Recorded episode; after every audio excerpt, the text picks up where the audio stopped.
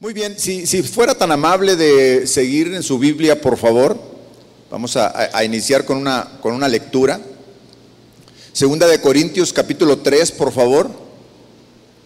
Vamos a, a- en el versículo 18. Segunda de Corintios 3, 18, vamos a leerlo y posteriormente vamos a hacer una oración pidiendo a Dios la, la dirección en esta, en esta mañana. Por tanto, nosotros todos, mirando a cara descubierta como en un espejo la gloria del Señor, somos transformados de gloria en gloria en la misma imagen, como por el Espíritu del Señor. Oremos, Señor, gracias te damos esta mañana. Estamos aquí ante tu presencia, llenos de gozo, Señor. Hemos tenido un, un momento especial de alabanza, de adoración. Y verdaderamente, Señor, en medio de tu presencia hay, plenitud, plenitud de gozo. Gracias, Dios, por permitirnos esta mañana estar aquí. Ahora disponemos nuestro corazón, Señor, para escuchar tu palabra, para escuchar tu voz, para escuchar tu mensaje. Ayúdanos a entenderla, Señor, ayúdanos a ponerla por obra también, pero especialmente hoy yo te pido, Señor, que me ayudes a poderla exponer, Señor, de una manera correcta, de una manera adecuada, tal y cual tú lo has dicho y la has plasmado en tu palabra. Gracias, Señor. En el nombre de tu Hijo amado, Jesucristo. Amén. Hay una palabra en este versículo que acabamos de leer, que seguramente usted se dio cuenta porque hice un poco más de énfasis, que es la palabra transformados. ¿Sí se dio cuenta de- de esta, de esta palabra? Transformación es una palabra que en los últimos tiempos ha estado muy de moda en todos los discursos políticos. ¿Sí se ha dado cuenta usted? Transformación, por todos lados usan esta, esta, esta palabra. Eh, claro, tienen un, un- un fondo político ahí, pero para nosotros como cristianos, esta, esta palabra también tiene un significado espiritual muy poderoso para nosotros. Transformar, transformados, transformación. Es algo que realmente debemos de, tener presente y que debemos de estar conscientes que es algo que en nuestra vida constantemente debe de estar operando Dios en nosotros, transformando nuestras vidas. ¿De acuerdo? Entonces, esta, palabra eh, que se traduce al español como transformados, eh, en el original, en el- original en griego, eh, se traduce o, se, escribe en el original metamorfó, así con acento al final. Metamorfó es la palabra que se traduce a transformados. Y si usted asocia bien eh, eh, y, ha escuchado la palabra metamorfosis en el español, pues puede realmente asociar lo que significa la metamorfosis. Es, un- es una palabra que en biología se usa, se usa muchísimo. Ese significado en el español es el, siguiente. Si consultáramos algún diccionario secular, cualquiera de, estos, encontraríamos que, el, el significado es transformación que experimentan determinados animales en su desarrollo biológico y que afecta no solo su forma, sino también a sus funciones y su modo de vida. El ejemplo más conocido eh, eh, por, todos es la transformación de la mariposa, la metamorfosis en la, en- la mariposa. Sí, sí, no sé si usted alguna ocasión ha visto algún, algún video que, que- por ahí hay en redes sociales. Yo he preparado un pequeño video muy cortito que yo le voy a ir narrando ahorita que, que, se- que nos, lo, nos lo transmitan nuestros amigos de, de video, si me pueden ayudar a- pasarlo tiene que ver justo con este, con este tema de la metamorfosis de la, de la, de la mariposa. ¿no? Eh, bueno, según National Geographic, la transformación de la, de la mariposa inicia siendo un diminuto huevo, un, un huevo muy, muy pequeñito que apenas podemos percibir. Pero en un lapso aproximadamente entre 30 o 33 días, se va convirtiendo este huevecillo. Entonces este huevecillo pasa a ser una larva, luego a ser una oruga y posteriormente a ser una mariposa. Entonces no es que a un gusanito le salgan alas, sino que hay una transformación muy importante en esto. Mire, la mariposa no es una simple oruga, le decía, a la cual le salieron alas, sino que si así fuera, si así fuera que, a, este, eh, a esta oruga solamente le salieron alas, pues entonces sería solamente un cambio externo, no sería una transformación o no sería una metamorfosis, sería solo algo que no tenía alas y ahora lo tiene. No, en, este, este, caso, eh, eh, el organismo se transforma y sigue siendo el mismo organismo. Fíjese muy bien este, esto, esto qué interesante está. Sigue siendo el mismo organismo porque no muere. No muere, es, es el mismo organismo. Su ser interior se transforma desde adentro, es decir, inicia la metamorfosis, inicia la transformación desde adentro. Dice eh, eh, National Geographic que sus organismos, sus órganos, su sistema digestivo, su sistema nervioso, todo lo que pueda haber internamente, se absorbe nuevamente en, su cuerpo, o sea, se absorbe a su cuerpo y luego desde su interior empieza esa transformación. Eso es en cuanto a su cambio interno. Pero en cuanto a sus preferencias también cambia. Fíjese, antes esta pequeña oruga comía hojas de las plantas. De hecho, se la pasaba comiendo mucho tiempo. Comí, comí, comí, hasta que llegaba a, la parte final de su transformación. Pero pasa de comer o de tener preferencia por la comida de las hojas verdes, al final tener preferencia por el néctar de las flores. ¿Se, da, ¿se da, cuenta este, este gran cambio? En su apariencia también cambia.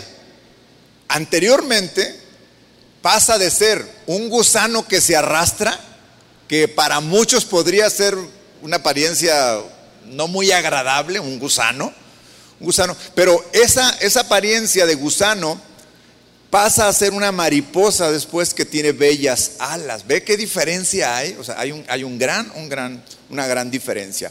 Pero no solamente eso, sino que también su forma de vivir se transforma. Su forma de, de vivir en el medio ambiente. Anteriormente se arrastraba en sus patas y ahora vuela con sus alas. No sé si usted se está dando cuenta, pero esta metamorfosis de la mariposa en realidad es una metáfora de la vida del cristiano. Cambió su interior, sus órganos se absorbieron, cambiaron sus preferencias. Ahora prefiere el néctar de las flores y antes comer las hojas de las plantas. Su apariencia antes era un gusano y ahora es una bella mariposa y su forma de vivir también cambia anteriormente se arrastraba y ahora vuela sobre sus alas. Dígame si no es esto un, un ejemplo maravilloso del poder de Dios en un ser tan pequeño como puede ser un huevecillo, después una, una, larva, una oruga y una mariposa. Y es que Dios en esos pequeños detalles nos enseña, nos da una, una gran una gran lección de lo que nosotros como, como cristianos debemos de vivir en nuestro proceso de, de santificación, de transformación, como lo dice en el versículo que acabamos, que acabamos de leer. Justo este versículo que acabamos de leer, que es eh, Segunda de Corintios capítulo 3, versículo 18, está en un contexto en donde el apóstol Pablo eh, empieza justamente a enseñar por medio de esta carta a la iglesia que estaba en Corinto, eh, cómo Dios, de una forma también maravillosa, hace una transformación en la forma en cómo se acerca a nosotros, los seres humanos. Es muy interesante, eh, antes de, entrar a comprender la transformación del, ser humano, como Dios también hace una transformación en la forma en cómo Él se relaciona con nosotros. Vamos a ver un poquito algunos versículos que están hacia atrás para entender muy bien esta forma de cómo Dios hace justo este, este, este cambio. Y, consiste justamente este, este cambio en que pasa, en primer lugar, le voy, a, a, narrar así rápidamente en qué consiste esto y luego vamos a leer los, los versículos. En primer lugar, explica que pasamos de un antiguo a un nuevo testamento, o sea, a, una nueva herencia. Pasa de tener un antiguo pacto a un nuevo pacto. Hay una, hay una transformación ahí en este, en este pacto. Ese pacto anteriormente que estaba basado en la ley, ahora pasa en nosotros a un pacto que está basado en el Evangelio, en las buenas noticias de Jesucristo. Un, un pacto anterior que estaba en una ley que vamos a leer claramente ahí, que es una ley que mata a un espíritu que da vida. ¿Ve? Si, me sigue como es una, transformación en la relación eh, con Dios. Y luego pasamos también de una ley o una letra que daba condenación para pasar a un estado de gracia en la cual tenemos justificación. Esta es la forma en cómo Dios fue transformando la forma en cómo se relaciona con nosotros como seres, como seres humanos. En 2 de Corintios, en, en, la misma carta que el apóstol Pablo escribió, en el, mismo capítulo 3, pero si nos vamos unos versículos hacia atrás, en el versículo 6, veamos lo que dice. Él nos ha capacitado para ser servidores de un nuevo pacto. ¿Vemos? Nuevo pacto no el de la letra, sino el del espíritu. Porque la letra mata, pero el espíritu da vida. Hermanos, esta es una, una gran transformación. Esto es un gran cambio. ¿Por qué dice Pablo que la letra mata? ¿En qué, ¿De qué manera la letra, la letra mata? ¿Cómo, ¿Cómo es esto? ¿Cómo podemos entender que esa, letra, y se está refiriendo a la ley, a la ley que estaba escrita, que fue dictada por Dios a Moisés.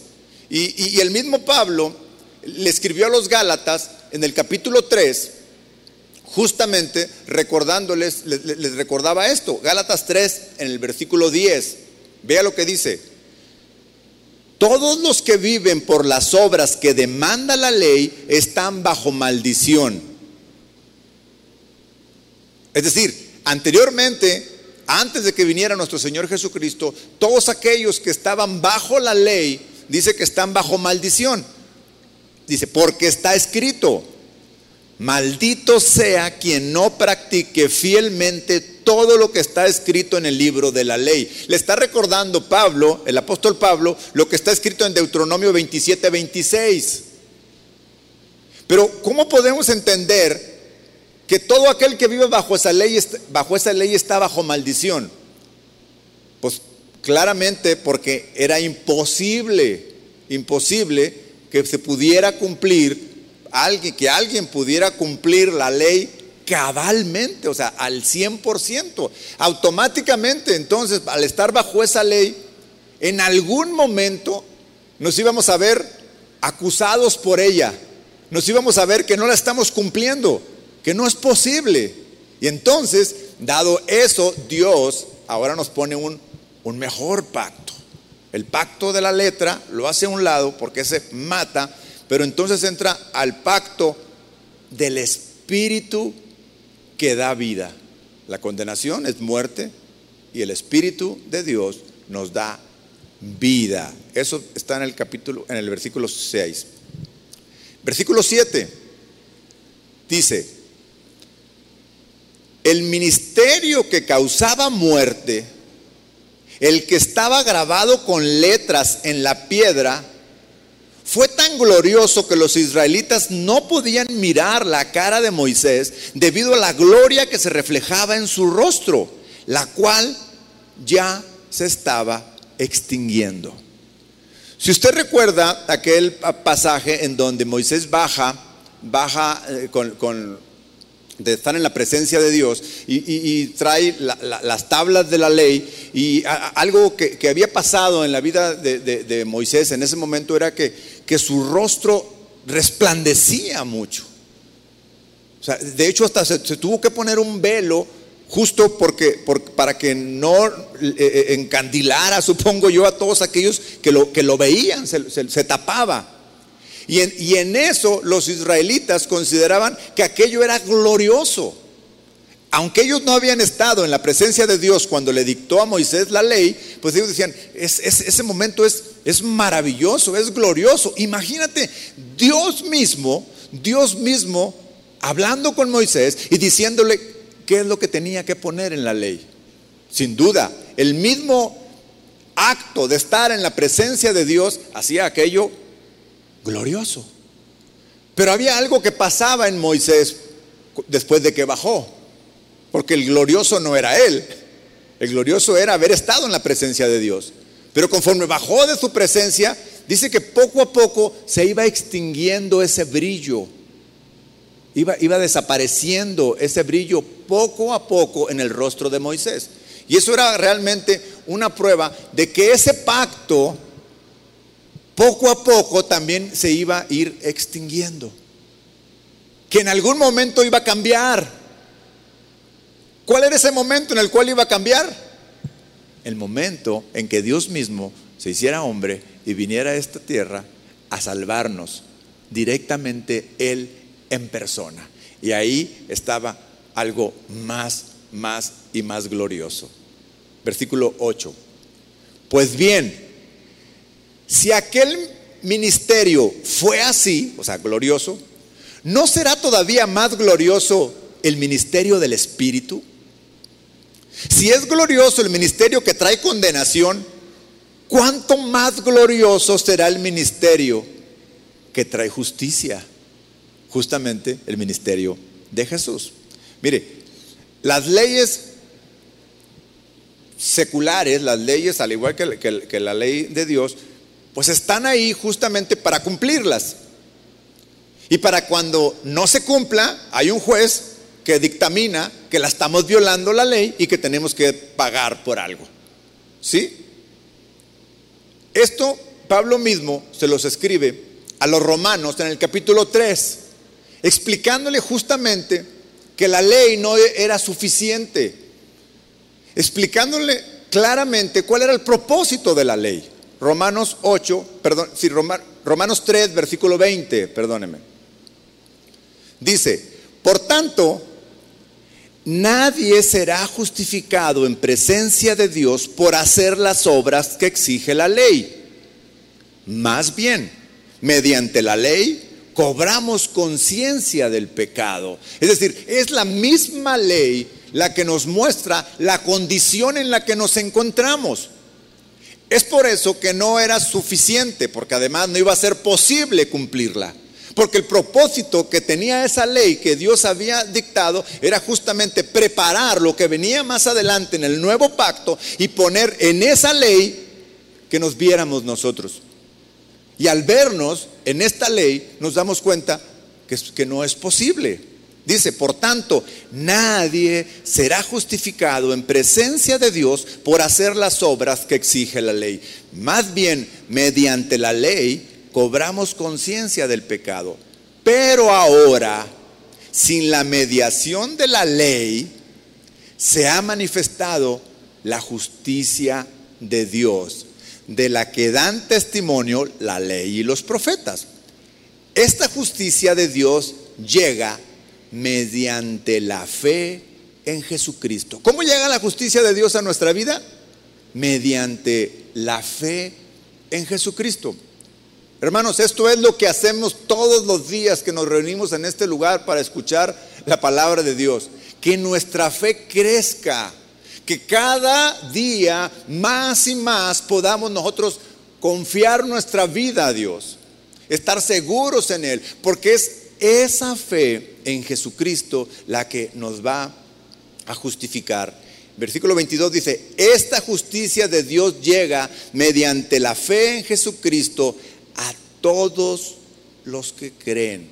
¿Cuántos hay aquí que creen? A ver, amén. A todos los que creen.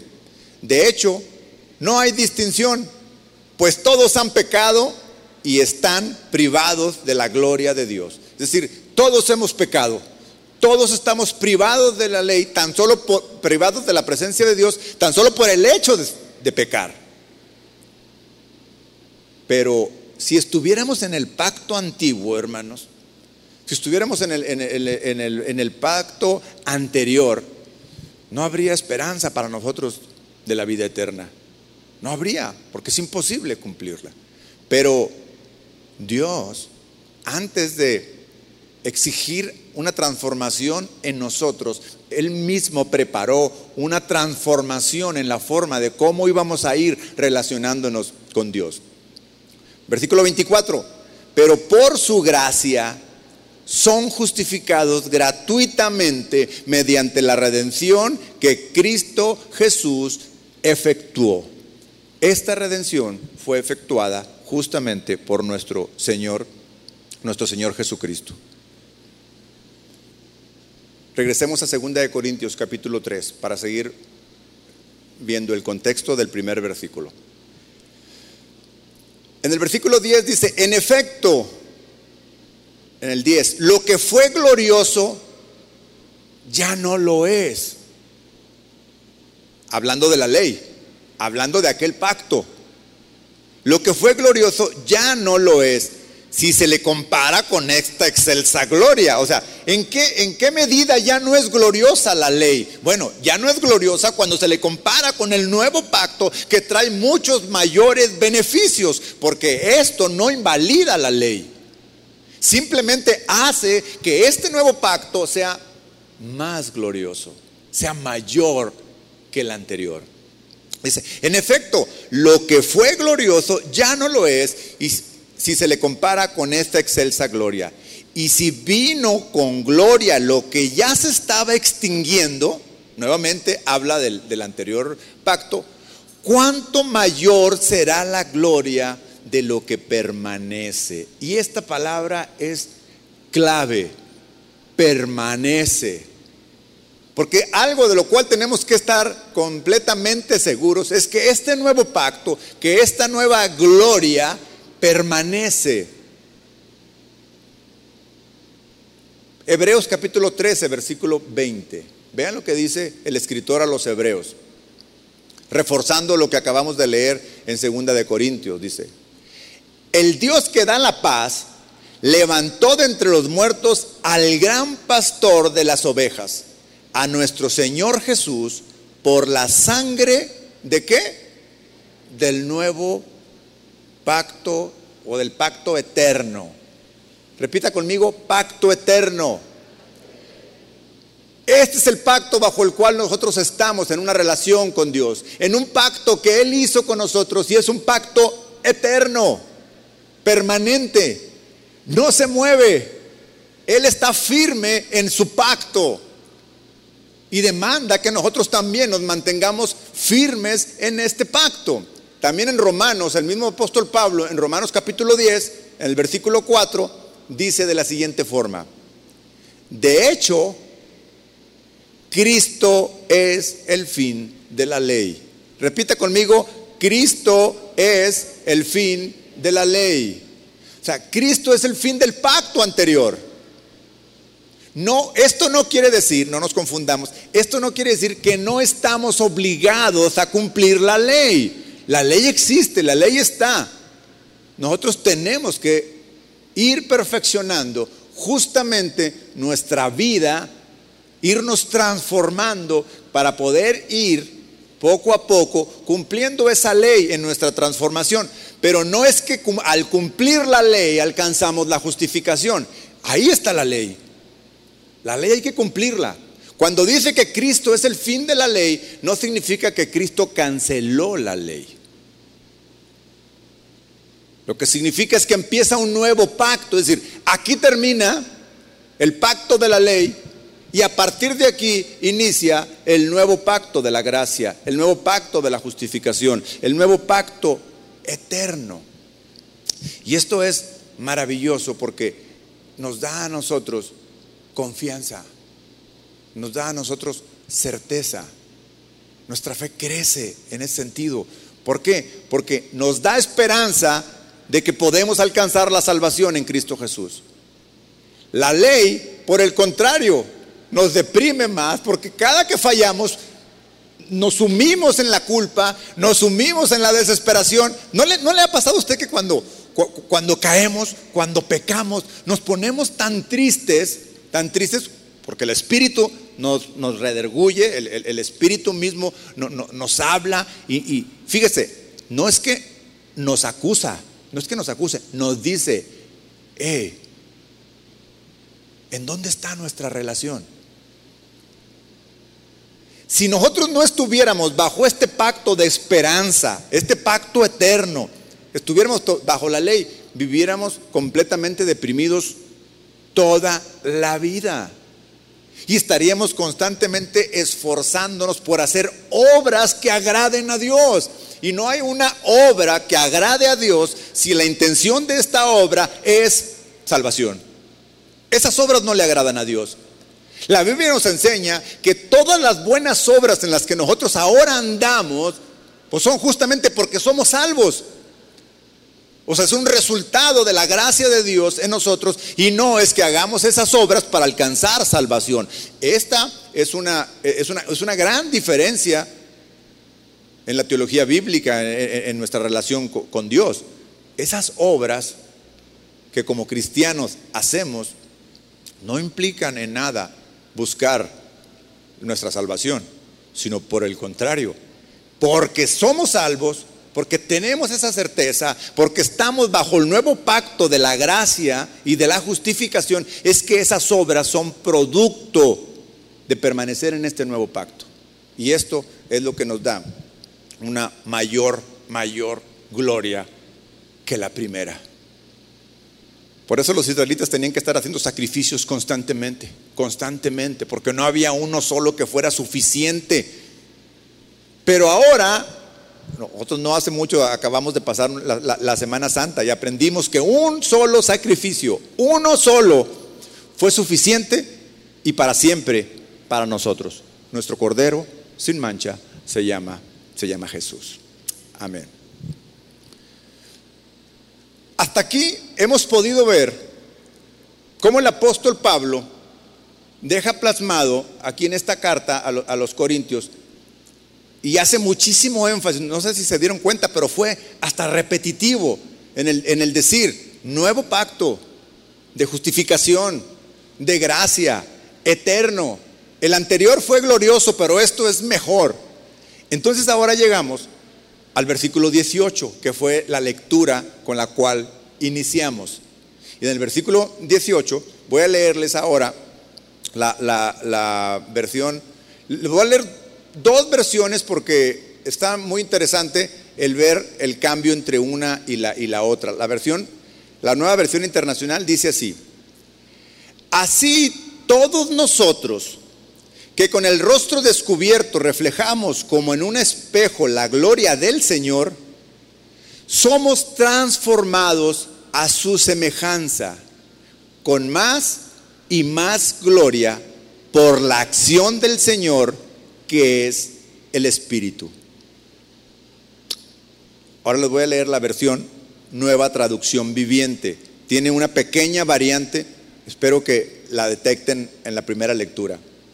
Así que todos nosotros, a quienes nos ha sido quitado el velo, podemos ver y reflejar la gloria del Señor. ¿Se acuerda que los israelitas no podían ver a Moisés? Porque solo él lo, pudo ver y se tapó. Para nosotros no es así. Podemos ver al Señor, dice, y reflejar su gloria no con un brillo como el de Moisés por haber estado en, la presencia, sino con nuestras acciones, con nuestras actitudes, con nuestro carácter. Dice, ver y reflejar la gloria del Señor. El Señor, quien es el Espíritu, nos hace más y más parecidos a Él a medida que somos transformados. esta versión nos da el sentido, en esta, última oración que acabo de leer, dice, a medida que, da el sentido de constantemente, hacia adelante, no para. Es decir, no es que ya haya habido en nosotros la transformación completa, sino que es a medida que, de hecho anteriormente dice, nos hace más y más. Más y más que parecidos a Él. Este es el propósito de Dios en la transformación para cada uno de, nosotros. El que cada día más y más podamos parecernos a Él. ¿Por qué le interesa a Dios que nosotros nos parezcamos a Él? ¿Por qué e, e, es, es interés en que más y más? Porque justamente en la primera parte del versículo dice que nosotros lo reflejamos, lo mostramos. Somos nosotros los principales portadores de la gloria de Dios hacia quienes, hacia quienes no lo conocen, hacia aquellos que no conocen a Dios. Entonces, lo que Dios quiere es que lo reflejemos para que más y más personas lo conozcan y tengan conocimiento de Él antes de que venga nuevamente. Dice, a medida que somos transformados y luego dice, a su gloriosa imagen. O sea, que nosotros podemos de alguna forma mostrarle a todo mundo que tenemos un Dios glorioso, que tenemos un Dios magnífico. Nuestra relación con Dios, fíjense hermanos, nuestra relación con Dios no es solo para para tenerla para nosotros, solo para recibir nosotros bendición, para que todo lo que, lo que recibimos de parte de Dios se quede con nosotros. No, es para compartirla, es para reflejarla, es para mostrarla a más y más personas que de alguna forma no lo conocen todavía, pero es el propósito de Dios que lo podamos, que lo podamos lo, podamos reflejar a Él. Antes de salir de, de, este, de esta carta de, Segunda de Corintios, hagamos un pequeño resumen de todo lo que vimos acá. Primero, vimos que fue transformada un pacto de letra que mata hacia un pacto en espíritu que da vida. La ley que causaba muerte era gloriosa en su momento, pero así como el resplandor de la cara de Moisés se extinguía poco a poco, este ministerio de la ley también se extinguiría poco a poco. La transformación de la condenación hacia la justicia. La transformación que tiene una mayor gloria que la primera es justamente la de la gracia de Jesús y una transformación que impacta directamente en el corazón del hombre. Y es así como llegamos justamente al título de, la conferencia de hoy, la transformación de un, de un corazón. De eso se trata el cristianismo, que todos los que venimos a la presencia de Dios, al conocimiento de Dios, seamos transformados desde el primer día. Hay muchas personas que rechazan el cristianismo, muchas personas. Y yo creo que que es porque el cristianismo no es para todos. ¿En qué sentido no es para todos? O sea, el cristianismo obviamente está a disposición de todos, porque la Biblia dice que Cristo murió para que todo aquel que en Él crea no se pierda, mas tenga la vida eterna. ¿Está de acuerdo? O sea, está a disposición de todos. Todos pueden alcanzarlo, todos pueden acceder a Él pero no es para todos en el sentido de que solo es para aquellos que realmente quieren cambiar su vida, de que es para aquellos que están dispuestos a ser transformados. De lo contrario, no es posible venir a Cristo y querer mantenerme como siempre he sido. No tiene sentido. ¿Para qué sería esto? A la mayoría de las personas no les interesa cambiar su forma de vida están satisfechas así como son les gusta. ¿No, ¿No ha escuchado esto? Así soy yo. Aunque esto, así soy yo, represente peligro para sus vidas. Aunque esto represente peligro para su relación con las personas que ama.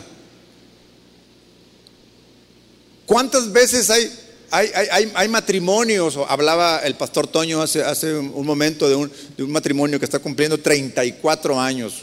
Gloria a Dios. Pero no es fácil. No es fácil llegar a, a, esto. Cada vez son más y más los matrimonios, en este caso, que duran muy poco. Y también, fíjese, cada vez son más y más que matrimonios que han durado mucho tiempo, 28 años, 30 años, de la nada. De un día para otro, tenemos que separarnos porque creo que no. No somos compatibles. Creo que somos diferentes. Wow, ¿cómo? Después de 28 años, de 30 años, llegar a la conclusión de que somos diferentes, de que tenemos objetivos diferentes. ¿Qué pasó en 28 años? ¿Qué pasó en esos 30 años o, los que sean? ¿Qué pasó? Una resistencia constante a querer cambiar para Dios en primer lugar. Deje, deje usted querer cambiar para la otra persona. Cambiar para agradar a la persona. O sea, eso es secundario porque cuando nosotros estamos dispuestos a buscar la gloria de Dios y estamos dispuestos a ser transformados, es entonces cuando vamos a reflejar la gloria de Dios. Es cuando la otra persona va a ver la gloria de Dios. Pero si siempre hay esa resistencia a la transformación de Dios en nuestra vida, el cristianismo no es para esa persona. Porque el cristianismo consiste en ceder a Dios nuestra vida para que sea transformada por Él. El cristianismo solo para aquellas personas que estén dispuestas. ¿Cuántos de aquí están dispuestos a ser transformados por, por la palabra de Dios? Si no, no hubiera madrugado el día de hoy. No tendría caso, ¿no? No tendría caso haberse levantado hoy, no sé, algunos se levantaron a las 5 de la mañana para bañarse, este, cambiarse, desayunar algo y venirse y estar aquí a las 8. ¿Sí? ¿Qué sentido tiene hacer todo eso y venir y estar acá y escuchar si no estamos dispuestos a cederle a Dios el control para que nos transforme? No tiene ningún sentido. Sería religiosidad solamente. Ahora, algunos cristianos también bien, bien intencionados, creo que bien intencionados, cuando, bien intencionados pero equivocados, déjenme lo, que les voy a, decir, viendo que el mundo se resiste a cambiar, pero sabe que el mundo necesita a Dios, saben que en el mundo necesita ser salvo, entonces empiezan a ofrecer un evangelio en donde no es necesario cambiar.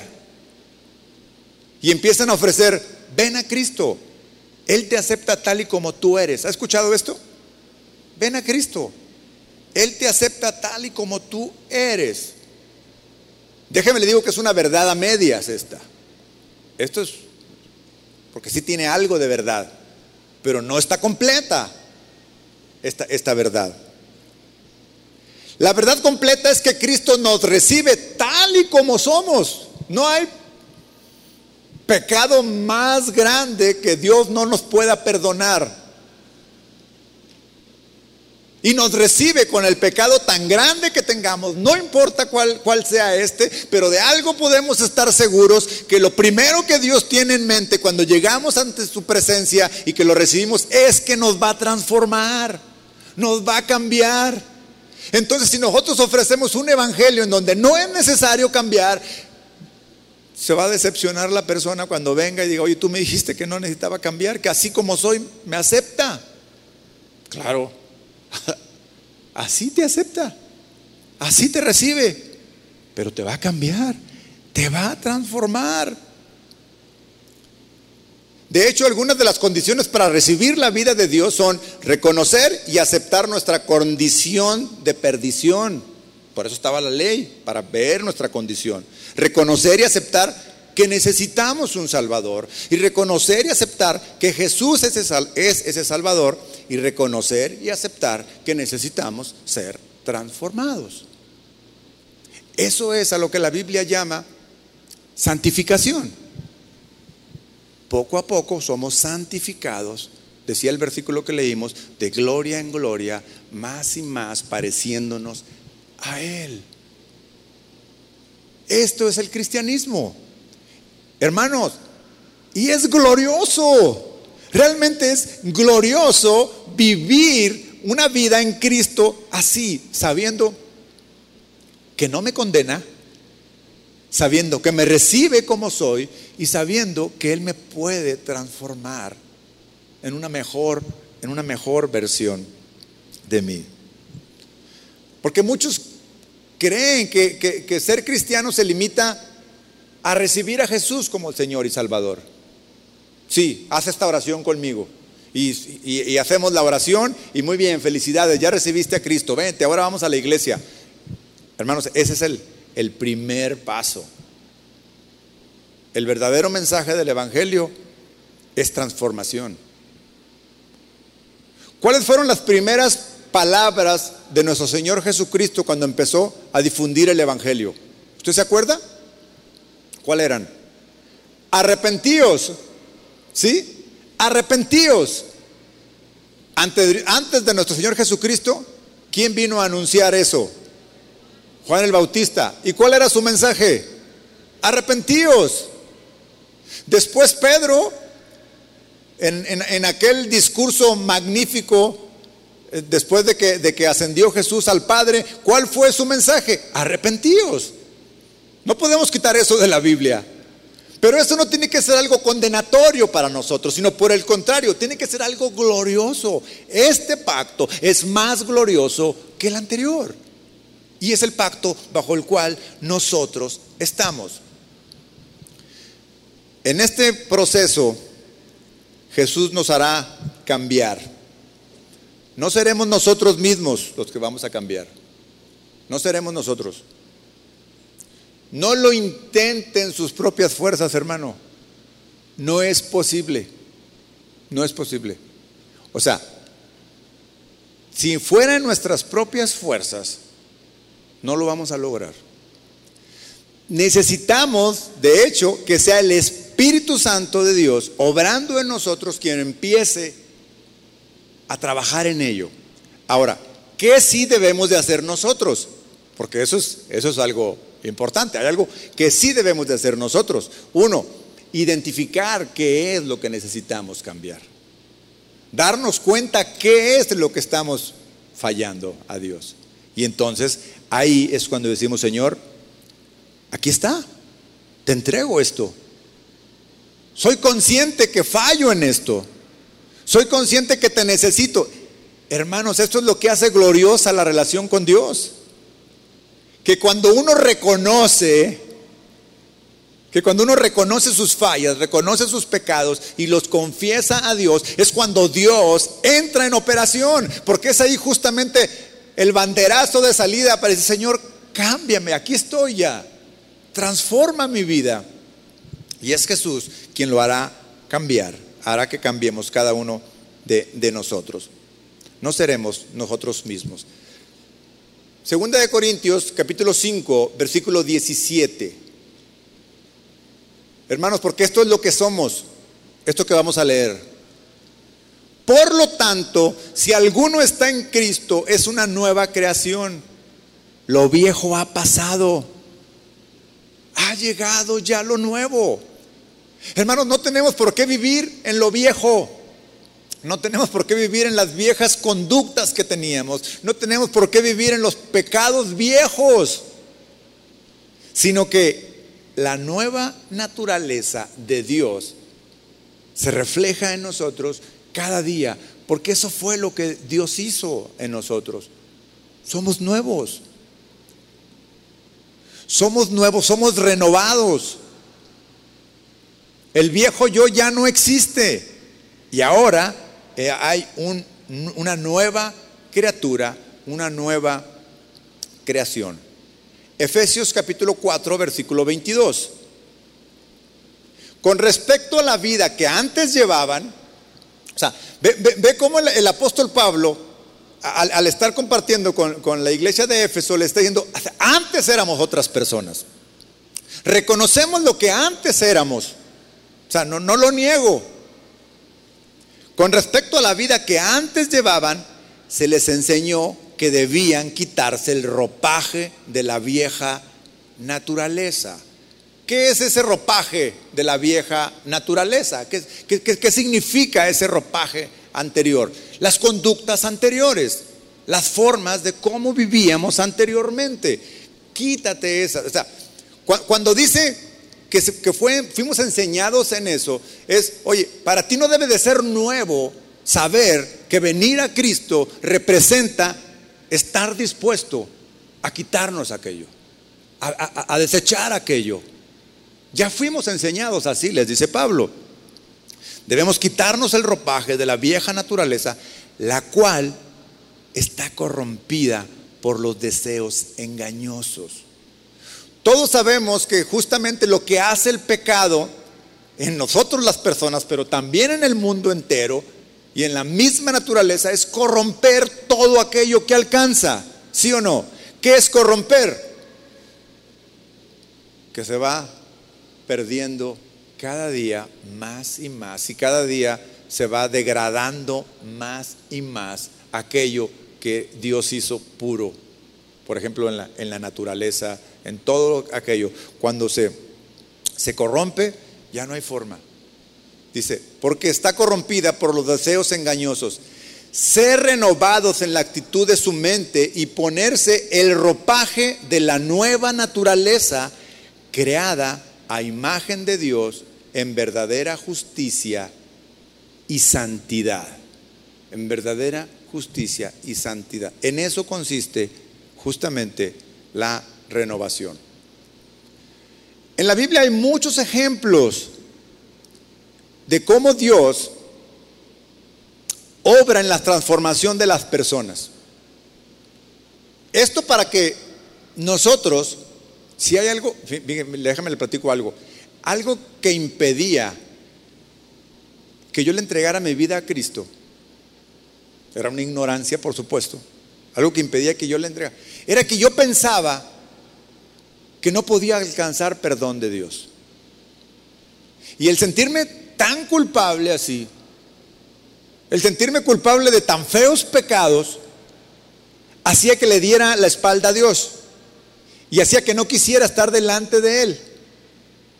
Y, mejor me alejaba, sea no puede ser, o sea, yo no puedo ser alcanzado por, por Dios. Pero, pero la Biblia está llena de ejemplos de personas que Dios transforma en nuevas criaturas. Quiero iniciar justamente con la transformación, le voy a dar tres ejemplos solamente rápidos, con la transformación de un rey pagano, sanguinario, cruel, arrogante, presumido, altivo, egoísta. Cualquiera podría asegurar este no tiene remedio. Pero mire, después de ser humillado y con un propósito claro que Dios tenía, llegó a un punto en que e, e, esta humillación, en que su arrogancia y su egocentrismo lo hizo que se volviera loco. Estoy hablando de Nabucodonosor. Se volvió loco. Loco a tal grado que parecía una bestia. Apartado de los hombres, dice que estaba. Atado allá, comía como un animal. A, ese punto. Entonces aquel rey que era glorioso, que, tenía un poder en, aquella eh, época y que además tenía todas esas características de ser eh, egoísta, tirano, etcétera, etcétera, su corazón fue transformado Fue transformado por el poder de Dios hasta el punto de reconocer a Dios. Daniel capítulo 4, en el versículo 34.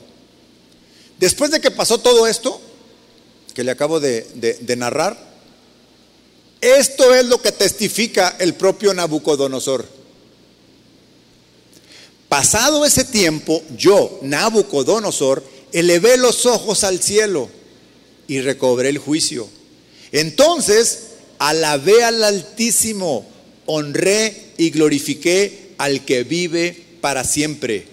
Su dominio es eterno, su reino permanece para siempre. Ninguno de los pueblos de la tierra merece ser tomado en cuenta. Dios hace lo que quiere con los poderes celestiales y con los pueblos de la tierra.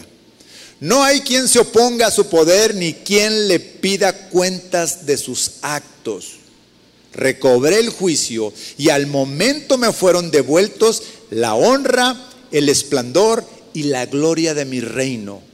Mis consejeros y cortesanos vinieron a buscarme y me fue devuelto el trono. Llegué a ser más poderoso que antes.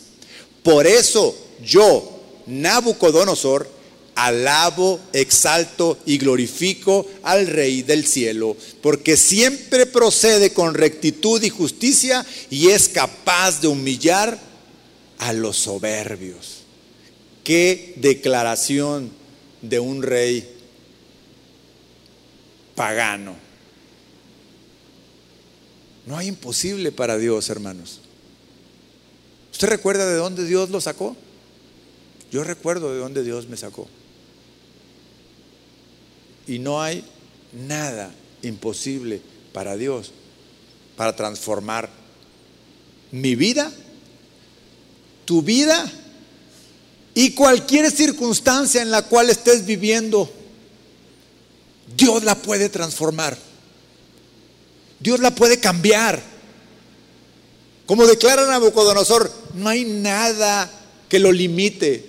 No hay nada a quien él tenga que darle cuentas. Él es soberano. ¿Qué es lo que quieres, hermano, que Dios cambie en tu vida? ¿Qué es lo que esperas que Dios transforme en tu vida? ¿En qué situación estás viviendo que necesitas que Dios obre urgentemente? No importa cuál sea. Si tu corazón es un corazón dispuesto a decir, aquí estoy, Señor, te lo entrego a ti y esperaré. Esperaré y voy a esperar porque yo estoy seguro que tú vas a obrar. Y cambiarás aquello que parecía terrible en algo glorioso, en algo maravilloso. El ejemplo de la vida de Saulo también es maravilloso, solo que Saulo era un israelita, pero Saulo era un religioso. Pero religioso, aquellos que salen a defender el nombre de Dios a costa de lo que sea. Saulo estaba seguro que conocía a Dios, tan seguro estaba que pensaba que todo lo que él hacía para atacar a los cristianos era agradable a Dios. Imagínense, él perseguía a los cristianos. Su seguridad la basaba en que era descendiente de Israel, en que era un fariseo educado por los mejores rabinos. O sea, tenía la mejor educación religiosa. Y él eso lo hacía seguro. Hermanos, hay veces que eso nos pasa a nosotros. Conocemos tanto la Biblia, pero mucho conocimiento, pero cantidad de lectura y lo tenemos todo aquí pero no aquí. Es necesario que toda esa palabra, que todo eso que, conocemos y que sabemos esté aquí, no acá. Porque si está acá, vamos a hacer locuras como las que estaba haciendo Pablo. Persiguió a la iglesia a quienes consideraba como herejes peligrosos. Los arrestó y encarceló e incluso estuvo presente cuando Esteban fue apedreado. Hechos capítulo 9. En el versículo 1 dice, mientras tanto, Saulo, respirando aún amenazas de muerte contra los discípulos del Señor, se presentó al sumo sacerdote y le pidió cartas de extradición para la sinagoga de Damasco.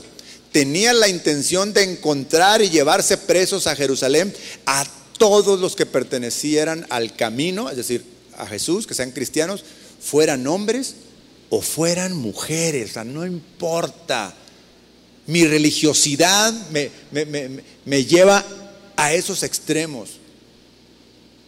Bueno, todos sabemos la historia. Saulo tuvo un encuentro con Jesús. Bueno, mejor dicho, Jesús lo topó de frente, le puso un alto. Hay veces que Dios nos va a someter a esos disciplinas de ponernos un alto. Saulo cayó al piso, dice, y, al instante perdió la vista. Perdió la vista. No le quedó aquel hombre fuerte, valiente, que, iba muy envalentonado a, levantar hombres y mujeres que, estuvieran siguiendo a Cristo para llevarlos a la cárcel. De repente está ahí postrado ciego. ¿Sabe lo que es perder la vista? Cuando nosotros que estamos acostumbrados a ver, nos parece tan normal ver, pero las personas que pierden su vista se incapacitan para muchas cosas. No pueden llevar a cabo muchas tareas hasta que ellos se van de alguna forma tomando otras habilidades de cómo conducirse y de cómo vivir. Pero al instante Pablo dependía de su vista y le fue quitada, ya no podía ver más. Pero mire,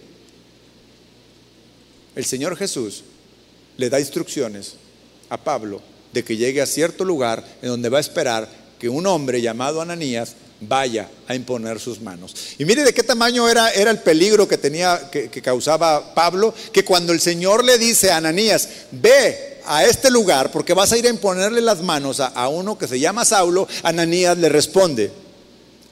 Versículo 13.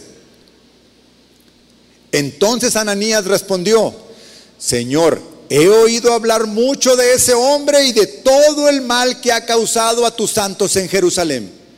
Y ahora lo tenemos aquí, autorizado por los jefes de los sacerdotes para llevarse presos a todos los que invocan tu nombre.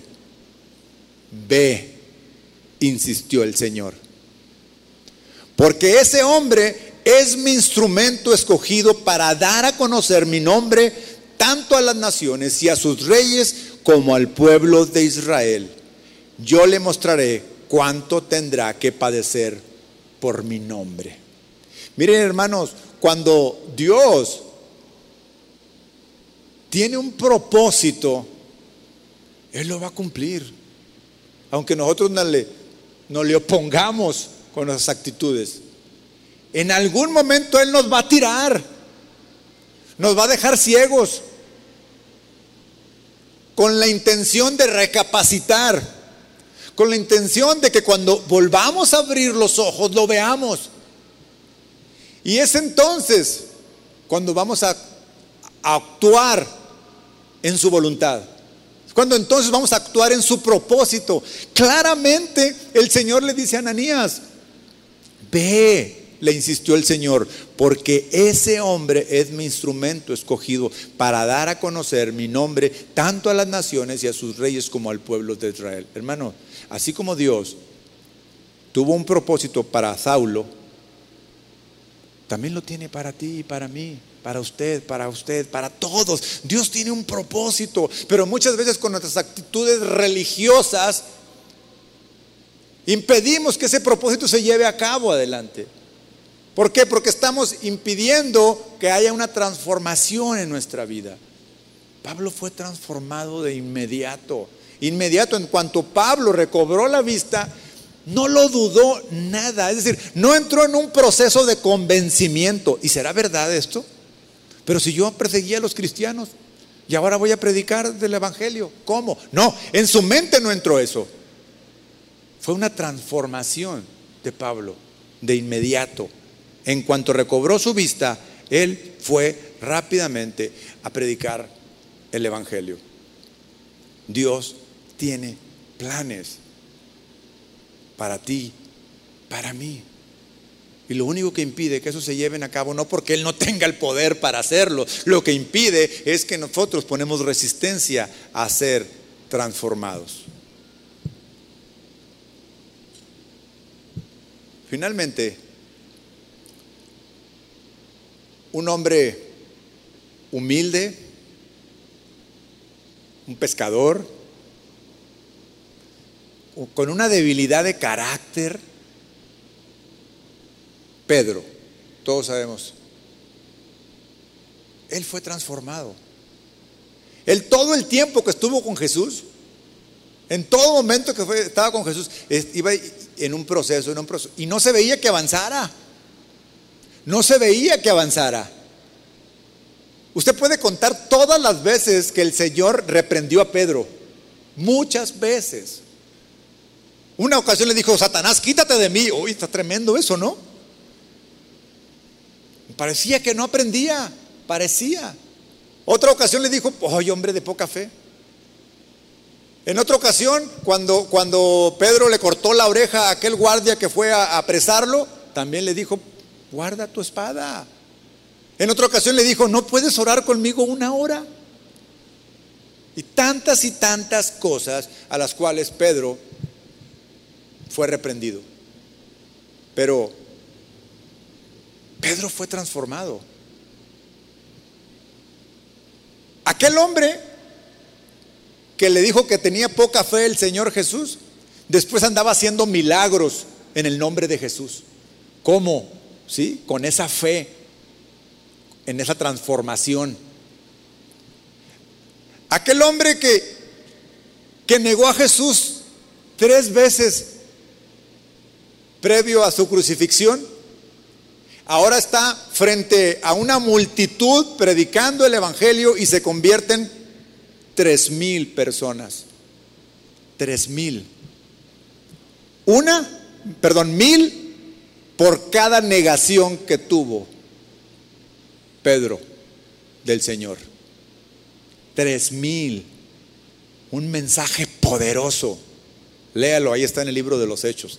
Transformado. ¿Sabe que, Dios puede hacer de aquí levantar predicadores, misioneros, evangelistas, maestros? Aquí hay. Aquí hay material suficiente en las manos de Dios.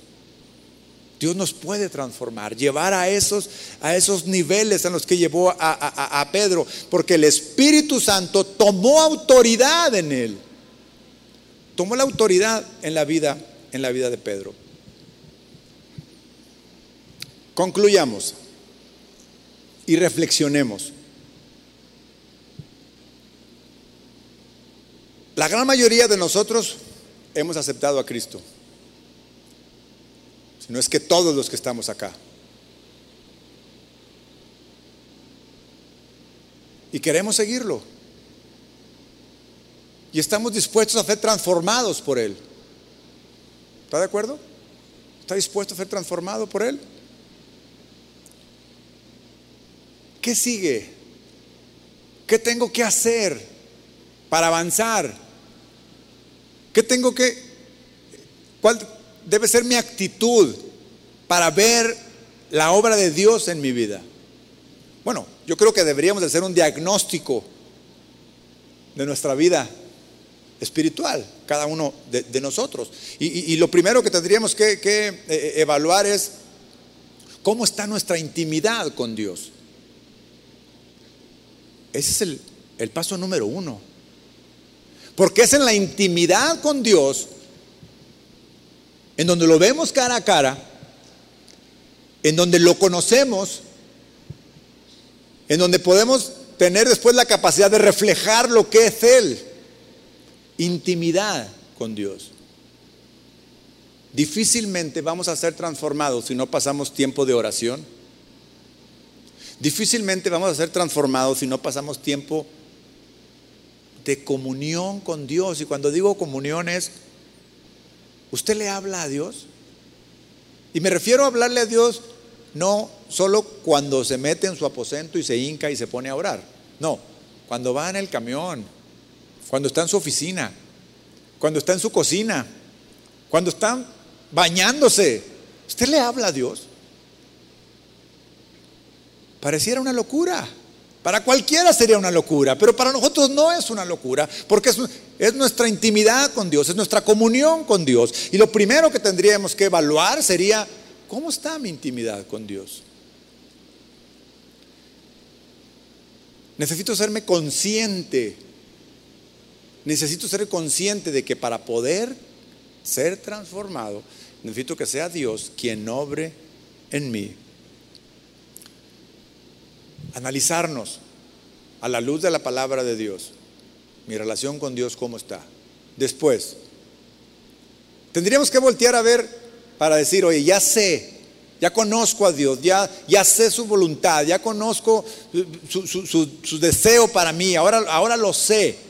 Bueno, ahora tendríamos que voltear a vernos a nosotros. ¿Sí? Sí, a, a nosotros. Porque de repente hay una ceguera hacia, hacia cómo soy hacia qué tengo que cambiar. Y si somos cerrados a que no permitimos que alguien nos, lo diga, pues entonces lo tenemos bastante complicado. Tenemos que hacer un autoanálisis. Y entonces, para poder evaluarme a mí, ¿cómo lo puedo hacer? Bueno, lo, lo podemos hacer evaluando mi relación. Ya evalué mi relación con Dios. Pero ahora puedo evaluar mi relación con mis cercanos. En este caso, mis cercanos son mi esposa y mis hijos. ¿Quiénes son sus cercanos? Si es casado, su esposa. Si tiene hijos, también sus hijos. Sus padres. Si no es casado, sus padres. Sus empleados. ¿Qué tal sus empleados? ¿Quién, tiene eh, trabajadores? ¿Cómo es la relación? ¿Cómo es ¿Cómo está eh, eh, esto? Y voy a hablar en primera persona. ¿Cómo, qué valor le doy a mi esposa? Hombres casados, levanten su mano, hombres casados. ¿Qué valor tiene tu esposa para ti? Y señoras, usted tome lo propio. Yo estoy hablando como varón a los varones, pero tome lo que le corresponde. ¿Qué, ¿Qué valor tiene mi esposa? ¿Qué valor tiene su esposo para usted? Ahora, ¿cómo le damos el valor? A veces que no sabemos cómo valorar esto. Bueno, yo le, de entrada le diría, bueno, para ver el valor que le tiene nuestra esposa para nosotros pondría, y créeme, yo estaba haciendo la lista cuando preparaba esto, siempre yo soy el primero que me predico y me topo con las fallas, las primeras, porque no le puedo hablar de sus fallas, porque no las conozco, pero sí conozco las mías. O que yo podría darle el valor a mi esposa, ¿qué atención le pongo? ¿Qué prioridad hay en la atención que le pongo? Y cuando hablo atención es de cómo la escucho, cómo la observo, cómo le hablo. ¿Sí me siguen varones? Oigan, yo tengo 30 años de casados y, no, me podrá, no me dejará mentir la persona que está cumpliendo 34 años, que con el tiempo lo vamos así como que dejando, pues se hace costumbre. Oye, ¿hay un buenos días en la mañana? ¿Cómo amaneciste? ¿Cómo estás? Y hay veces que le digo, por favor, gracias. ¿Cómo está mi tono de voz? ¿Qué atención le pongo? Yo encontré una falla tremenda que estoy seguro que muchos de ustedes la, la tienen. Y dije, tengo que corregirla, Señor, te la entrego. Y te la entrego porque necesito fuerza, o sea, no va a ser muy difícil. Yo sé que va a ser difícil. Pero ¿cuántas veces, varones, se encuentra usted en una habitación, en un restaurante, en cualquier lugar, solo con su esposa? Cuando estamos solos, ahí en la, haciendo cualquier cosa, pero estamos solos. ¿Usted cree que en esa soledad puede haber algo que se interponga a que me, me distraiga mi atención y no estar concentrado en verla, escucharla, sentirla. Sí, mi celular, lamentablemente. Y dije, no puede ser que no aproveche el tiempo que estoy frente a ella y no la vea a los ojos. Y me puse a hacer el análisis. Y mire, más del 75% del tiempo en el que estábamos, no sé si estábamos en cualquier, en la cocina, donde sea, tenía el celular en la mano. Y en algún momento volteaba a verlo. Ey, así como clavo mi atención buscando y contesto de inmediato si entra un mensaje, así como pongo especial atención a eso, ¿lo hago con mi esposa? Si la respuesta es no, tremendamente mal. Podrá decir, ay, qué exagerado. Eso se va acumulando. Se va acumulando, se va acumulando y entonces se pierde el interés. Vivimos con una persona que no conocemos después. Yo dije, no, tengo que quitar ese distractor en el momento en que, no, es que vaya a tirar mi celular, pero en el momento en que yo me encuentro solo con mi esposa, en alguna habitación, en un lugar, en cualquier situación, yo digo, voy a poner toda mi atención a ella, para escucharla, para contestarle. La otra vez me dijo, no me estás escuchando, ¿verdad? Ay, perdón. Y luego, cuando me dijo, ¿no le, ¿no le ha pasado a usted, hermana? ¿O hermano? No me escuchaste. Y ya cuando, me dijo, no me estás escuchando y guardé el celular, ya perdió el interés y se volteó. Dijo, no, pues olvídalo. Hermanos, son detallitos tan pequeños, tan pequeños, pero una gota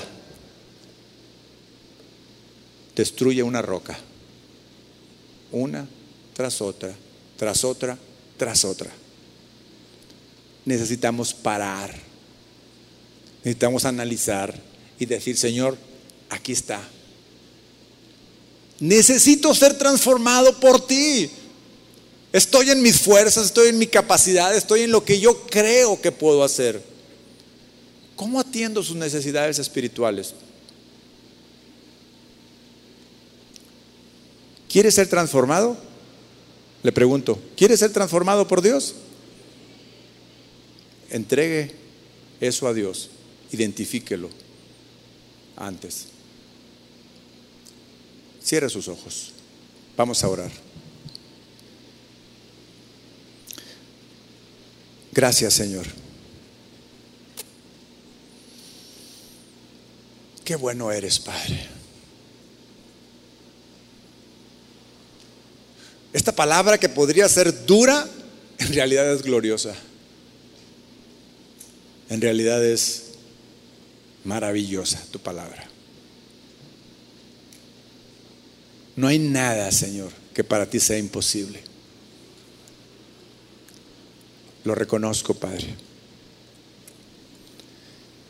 Aquí estoy, Señor. Aquí estamos todos nosotros buscando cada día, Padre, en primer lugar, agradarte a ti. En primer lugar, Señor,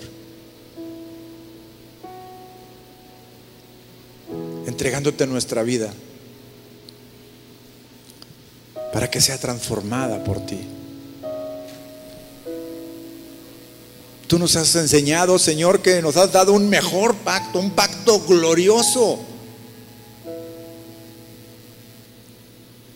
y que quieres transformarnos. Te entregamos nuestras fallas, te entregamos nuestras faltas, transfórmalas. Aquí está cada uno de mis hermanos, Señor. Tu palabra ha llegado a sus corazones, tu palabra ha llegado a sus vidas y están muchos de ellos, Señor. Algunos de ellos hasta se pusieron de pie, Señor una señal de acercarse más a ti, de humillar más su corazón. Tú los conoces, Señor. Tú los conoces. Transfórmalos, Padre, en tu glorioso nombre, Jesús.